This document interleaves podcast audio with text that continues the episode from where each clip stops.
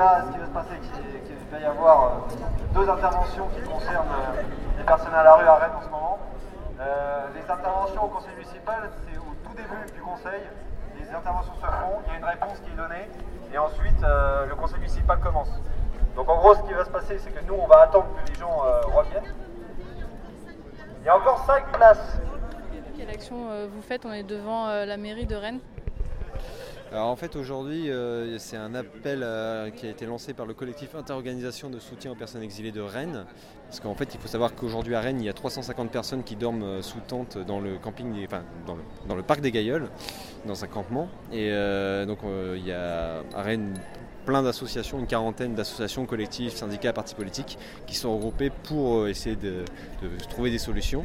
Et donc aujourd'hui, l'idée c'est d'aller à la mairie, parce qu'aujourd'hui c'est le jour de conseil municipal, d'intervenir lors du conseil municipal pour demander officiellement à la mairie de se positionner et de trouver des solutions pour sortir les gens de ce campement-là. Et ça fait combien de temps que la situation est comme ça? En gros, euh, le campement a été euh, lancé euh, avant l'été. à l'époque, il y avait une dizaine, une vingtaine de personnes.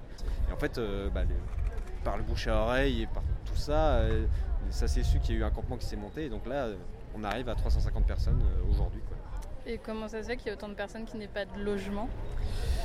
En fait, euh, c'est quand même vachement la, conséquence d'une euh, politique de désengagement de l'État sur la question de l'hébergement d'urgence et sur la question de l'hébergement des personnes migrantes. En fait, euh, on note, ça fait plusieurs années déjà, que l'État considère qu'il faut faire un tri entre les bons et les mauvais personnes migrantes et qu'il y a des gens à qui on doit offrir un logement et il y en a qui ne le méritent pas. Et dans ces gens-là, notamment, il y a les Georgiens et les Albanais que la préfecture ne, veut pas loger. Elle considère qu'elle n'a pas à les loger. Or, euh, bah, trier les personnes sur des critères de, nationalité, euh, bah, c'est un, bah, un, critère de racisme un peu, on pourrait dire. Donc, euh, il y, a, voilà, y a des associations qui essaient de se regrouper pour aider ces personnes-là. D'accord. Et vous espérez quoi aujourd'hui du conseil municipal? Il y a plusieurs personnes qui sont entrées pour faire une intervention, c'est ça? Vous allez faire une intervention En fait, il y a deux interventions, en fait, deux en une, on peut dire. Il y a le collectif Interorga qui intervient avec des personnes aussi du campement pour euh, présenter comment ça se passe le campement et demander euh, bah, à ce que le conseil municipal se saisisse du problème. Et il y a une deuxième euh, intervention qui est faite par le collectif Action Logement du 14 septembre qui a ouvert ce week-end un squat, un grand squat dans la zone industrielle sud-est de Rennes, rue des Veillettes. Et eux, leur idée, c'est aussi de demander à la, à la maire de Rennes de se positionner sur euh, cette ouverture-là. En fait, euh, on note que ça fait quelques mois maintenant que la, relation entre la mairie et la préfecture d'Ille-et-Vilaine s'est vraiment détériorée. On voit qu'il y a bah, la mairie qui d'un côté commence à prendre en charge aussi les, problèmes des personnes à la rue. Il y a environ 400-500 personnes qui sont logées par la mairie. La maire de Rennes a pris un engagement euh, qui est de loger tous les enfants à la rue.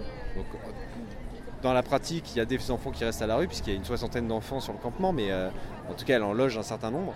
Et en fait, elle, s'est mise en lien aussi, euh, elle, a commencé une partie de bras de fer, on va dire, avec la préfecture, pour, euh, en, ce qui concerne ce campement. Donc euh, nous, en fait, ce qu'on attend, c'est qu'elle prenne une, prise de position euh, claire et, on va dire, officielle face à la préfecture pour lui, pour lui dire qu'il faut mettre les gens à l'abri.